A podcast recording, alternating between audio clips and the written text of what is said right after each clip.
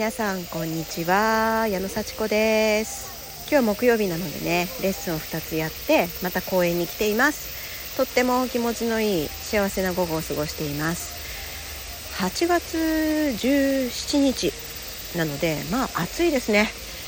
今年の夏も暑いです。この公園に来る活動をね始めて1年ちょっと経つんですけどもまあ去年もこんなに暑かったっけなって1年経つと忘れてしまうなっていう感じで、うん、毎週来てますのできっと暑かったんだと思うんですけどでもちょうど木陰があって水辺なのですごい気持ちいいです。こんな風にねあの噴水のねを見ながらちょっとこう季節を感じられるというね今の自分の生活にすごい 幸せ感を感じております。そしてね私は今日のお話はですねあのちょっと JAXA でのね大変だったお話というか珍しかったお話をしようと思うんですけどもまあ結局はねこう何て言うでしょう。私が今日思ったのはあの成功しても幸せなじゃなきゃ意味がないっていう言葉ですね。成功してても幸せじゃなきゃ意味がない、うん、いくらお金持ちになってもいくらなんでしょうね。仕事で成果が上がっても幸せって感じがなければ虚しいですね。なんかねその言葉が今日の朝起きた途端にね思い出したんです。これはある成功者の方の言葉なんですね。もう資産65億とかって。でも仕事してるんだけどお金のために仕事してないっていう人の言葉なんですけど、うん、もう全然こうねお金は困ってない。だからやりたいことをやるって言ってまあ、貢献活動プラスねこうみんな世界を良くするっていうことでいろんな考え方を広めるっていうね教育の活動をしている方の言葉なんですけどまあ本当そうだなと思って私あんまりなんか幸せ感じてなかったなって思ったんですよ、うん、1年2年ぐらい前はね。ででもね楽しかったなっていうのを思い出して一番忙しかったのいつかな。結構忙しい時って本当にもうこれがいつまで続くんだろうって思ってこれ将来振り返った時になんかこう今のことをどう思うんだろうなって考えたことがあったんですよ。うん、10年後とか20年後とかに振り返ったらねこんな忙しかった時期をどう理解してるんだろうと。で実はその一番忙しかった時期が2013年なんですよ。2013年の春から夏にかけて、うん、あの忙しくてもうどうにかなってしまうっていう。私はおかしくなるって。で実際おかしくなってたんです私。でそこから10年経ったんですね。2023年です。で振り返ってみてどうだったかなと思って。超楽しかった。で超おかしくなってたっていうね。幸せだったのかなと思うと何でしょうね。私の幸せが忙しいそれを実感するんだ自分は求められてるんだっていうものすごい達成感と何でしょうねこう多忙感みたいなものを私はその時幸せだと思ってたんですね。だから確かに幸せだったけどその時に家族との関係はどうだったかっていうとちょっとないがしろにしてましたね。家族ちょっとほっぽってたっていうか。でまだ子供がね小さくてね10歳とか11歳だったんですよ上の子が、うんまあ、今20歳21歳なんでね。その頃まだね全然手は離れてないっていうか下の子がだからまだなんか7歳とか、うん、6歳とか7歳まだ小学校入ったばっかりの頃で上の子もっと小さかったな、うん、もっと小さかった。上の子が小学校5年生とか下の子はまだ保育所みたいな時で全然手が離れてなかったのに私は仕事に没頭してもうめちゃくちゃ忙しかったです、うん、で夫はもう相変わらず仕事に没頭してたんでなんかあんまり協力的じゃないみたいな。で不満を募らせていました。不満を募らせてたけど仕事に没頭して忙しくてブーブー文句言ってました。まあだから今から思えばちょっと幸せ感覚がずれてたなっていう感じですね。でも楽しかったんですよ。うん。なんかねそのこと頃のことを思い出すとちょっと泣けてくるぐらいね頑張ってたなって思います。でも子供にはちょっと辛く当たってしまってねあのちょっと反省してます。でその頃私がもしもうちょっと何でしょうねバランスを考えた生き方ができていたらどうでしょうね。もっとうん。なんか別の未来があったかもしれないなって思いますね。だからタイムマジンに乗って戻れるとしたらそこに戻るかな。うん。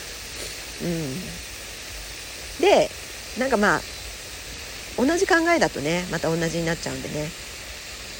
今とっても忙しくてとっても最高だと思うよ、うん、でも一番大事なのってあなた忙しくすることって聞いてあげようかな。でもそうだよ。私忙しいの大好きだもんって言うと思いますねその時は。うん。じゃあもう一つ聞きたいことは本当はどうなりたいの？って聞こうかな。自分にねその10年前の自分に本当はどうなりたいの？忙しくて何をしたいの？JAXA の中でどういうふうに立ち振る舞いたいの？人生でどんな風になっていきたいから今あなた忙しくしてるの？みたいなことを聞くかな。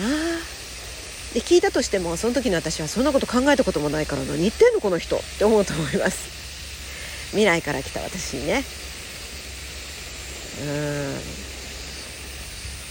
ん。なんかこう将来どうなりたいかとかっていうのがないままに突っ走ってましたね。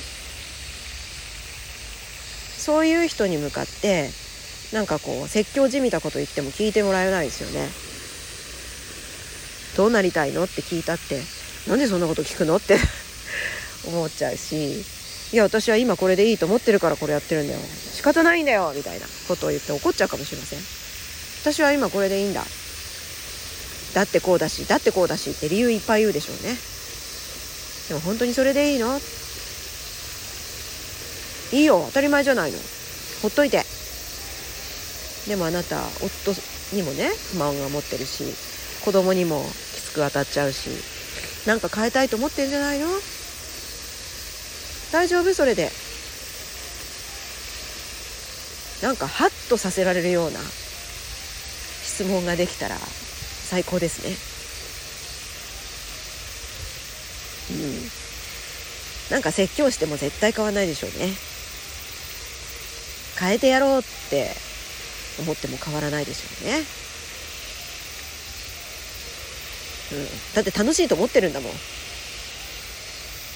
それでしょうがない。それしかないって思ってる人に対してうん。本当はどうしたいか。本当はどうなった方がいいかって。そういうこうちょっとこう考え方を何て言うのか変えるっていうかね中断させるっていうんですかこう全く方向転換の道もあるよみたいな。ことを本当に考えさせられるような質問ができたら最高ですね。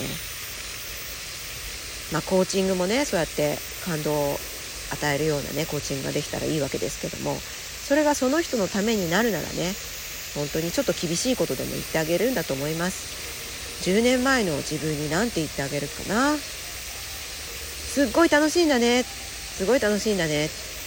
うん。そのままあなたすっごい楽しみ続けられるといいね。長く長く忙しく頑張れるといいね。もちろんだよって言うかな。このままでいいのよ私は。そうだね。そのまま元気で頑張ってね。って言って戻ってくるのかな。でそれなんであの時にそんな質問されたのかなって私が10年前の私がねちょっと考えるような時間があったら成功かもしれませんね。うん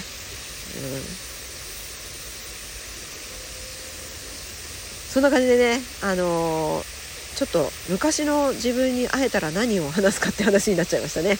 どんな話をするんだろう。うん、そんな話になりました。ちょっとね、楽しかったって10年前も楽しかったなって話をしようと思ったんですけどだいぶあの 趣旨が変わってきました。はい。でも楽しかったけどやっぱりちょっと本当の幸せだったのかなっていうところはねあのそんなこと考えてもみなかったから、うん、考えてもみないことを考えられるきっかけを与える。まあ余計なお世話かもしれないけどうん。もしその人が必要としてるならば投げかけられる質問っていうのはたくさんあるかもしれませんね。うん、あなたはいついつの自分に戻って何かこうあ言ってみたいですか？タイムマシンで戻るとしたらいつに戻りますか？そして何を話しかけてどう変えたいですか？そんなこと考えてみるとちょっと面白いかもしれませんね。はい今日も聞いてくださってありがとうございました。じゃあまたね